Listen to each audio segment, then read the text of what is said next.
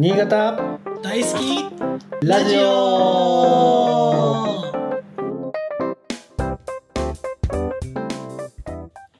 長岡市友会さんの中編です。今回も興味深い郷土史の話になります。どうぞお聞きください。であの長岡に新潟県立歴史博物館っていう大きな博物館があります。あれはすごいん多分新潟県を代表してもいいぐらいの博物館じゃないかなって思ってるんですけれどもはい。あうん。のやっぱりテーマがねあの常設展示のテーマがはい。雪と縄文と米が展示のテーマなんですね。うんはい。うん。だからやっぱり外部から来てあの新潟県ってどんなところだろうってなった時にこの雪と米と,、えー縄文。この3つってのがやっぱり新潟らしさを一番表してるのかななんて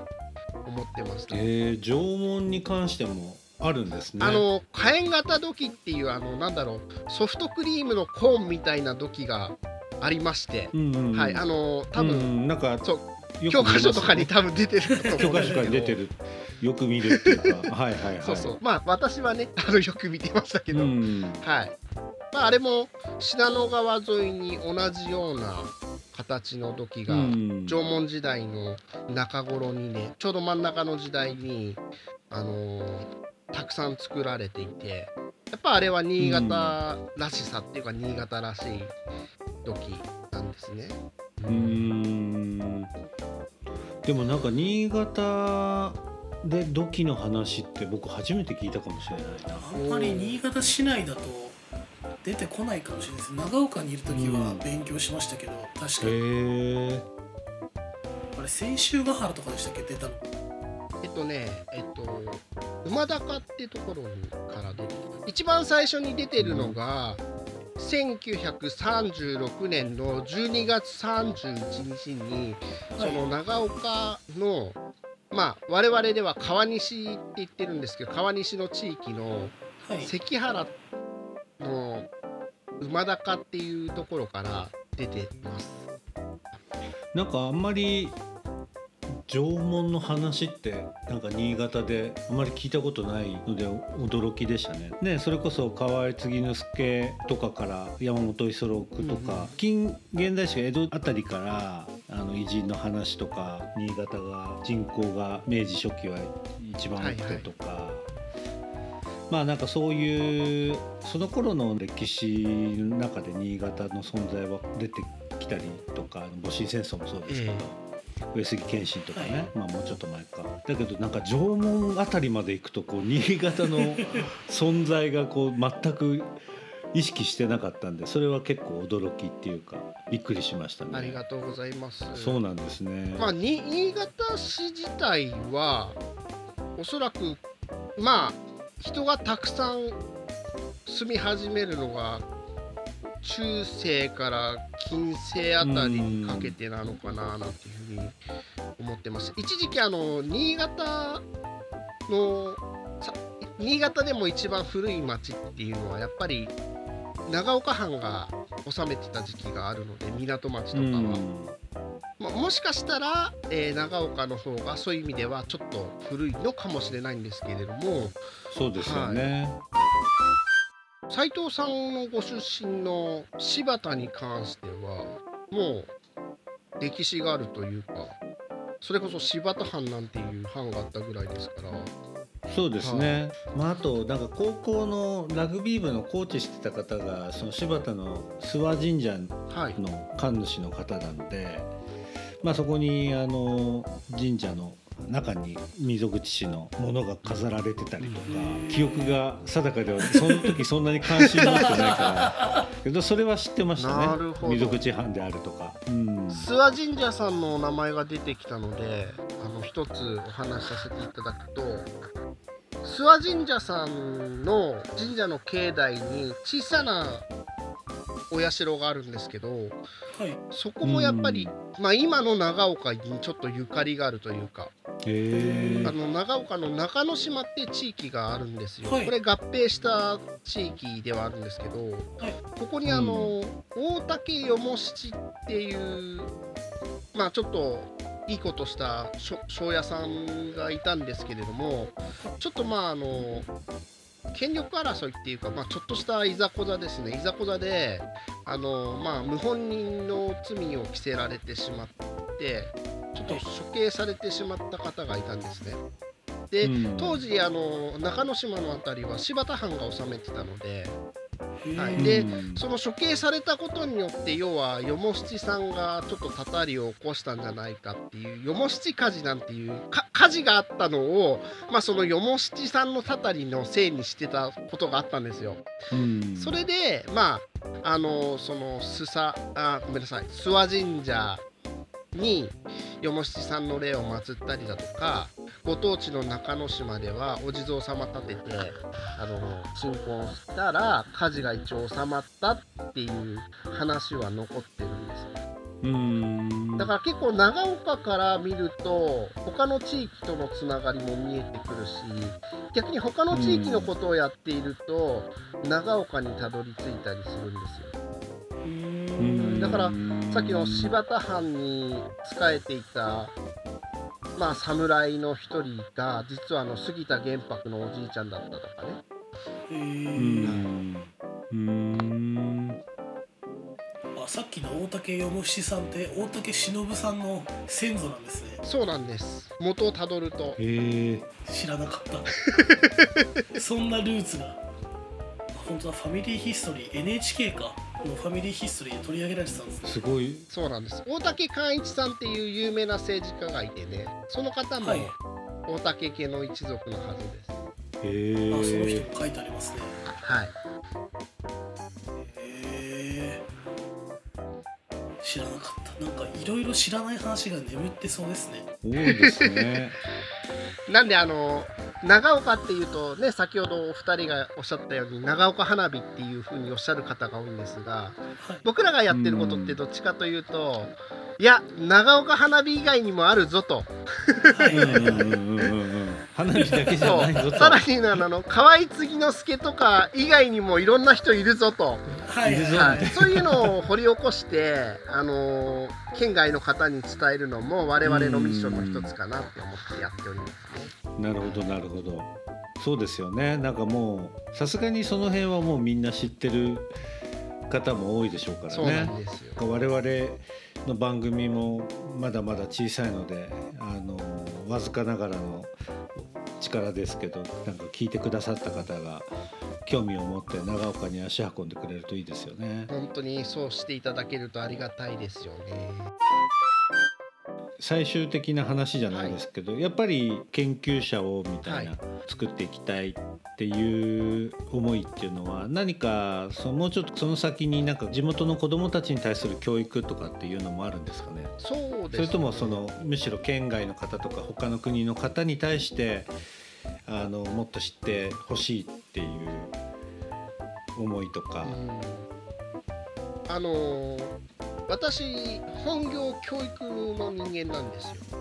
はい、はい、そうなんです教育機関に勤めておりまして普段はあの人材育成等に関わらせていただいてるんですが、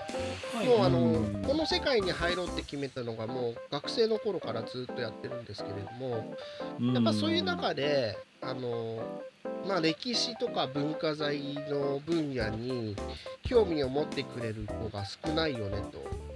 でこれは何で少ないんだろうって考えた時にやっぱりね奈良に住んで奈良の学生やってたんですけども奈良に住んでて思ったのは、奈良だと例えば高校にそういう歴史を学ぶコースとかがあったりするんですね。新潟はないじゃないですかそういうとこ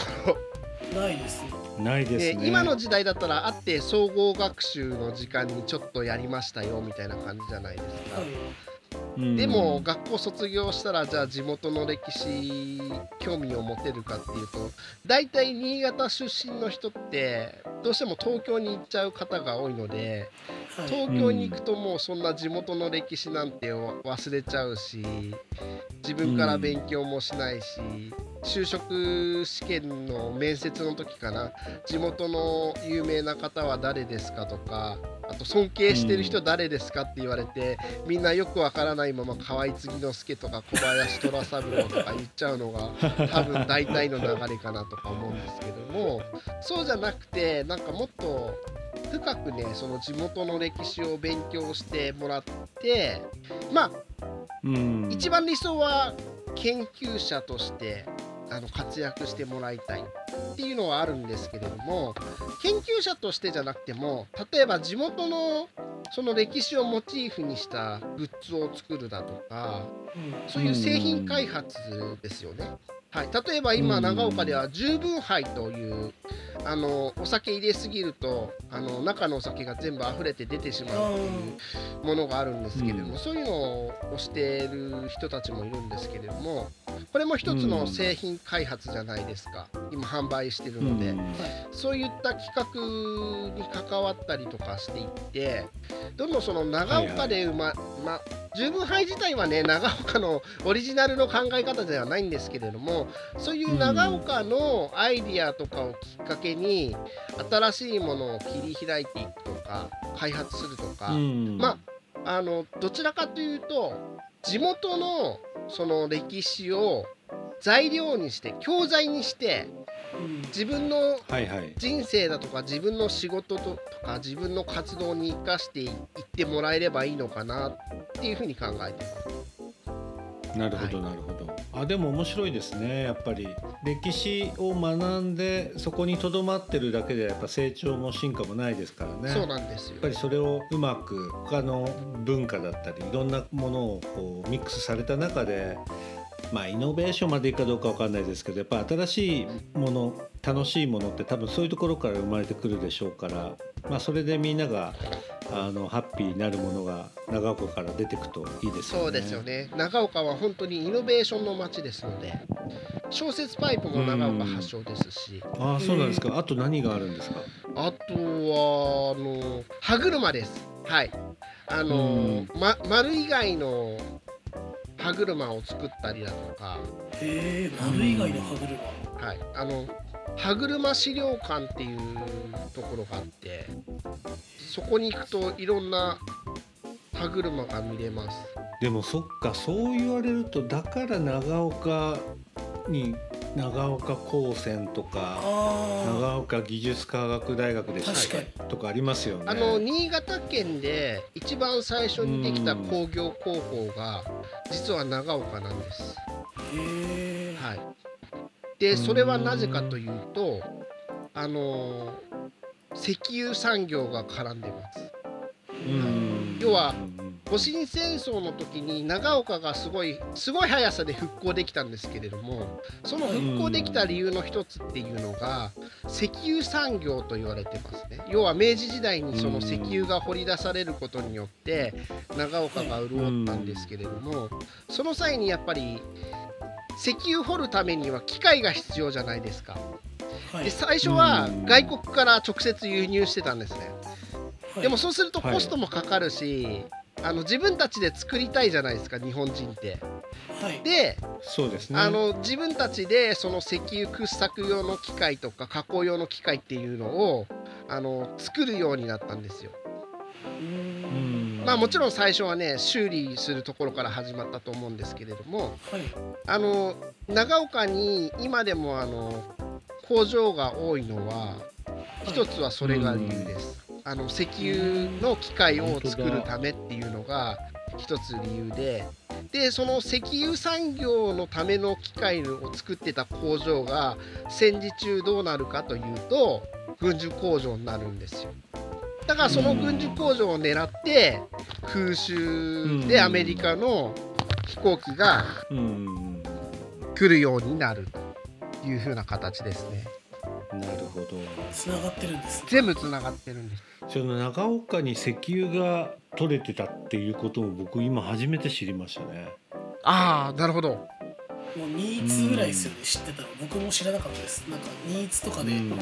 石油取れるんだっていうのは下越は習いましたけど長岡もっていうのは知らなかったですね。柏崎もね石油が取れてるんですよ。で出雲崎も石油が取れてるんですよ。だから最初の頃はそういう個人でまあちょっとお金出して石油を掘って会社を建てた人たちがすごいたくさんいて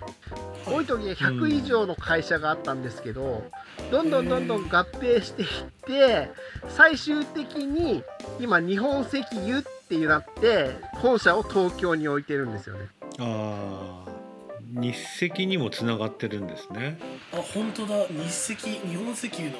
歴史見ると最初は出雲崎にあったんですね。そうなんです。あの内藤久寛さん久久弘さんっていう方が中心になって、うんうんうん知らなかった。僕も知らなかった。本当だ。あしかも新潟鉄工所もこの日本石油の関連会社だったんですね。知らなかった。そうですね。だからやっぱり機械直したりだとか作ったりとかするところだったんですよ。えー、これはもうちょっとなんか夜調べる 面白いですね。なんかこんな歴史が知らなかった。あの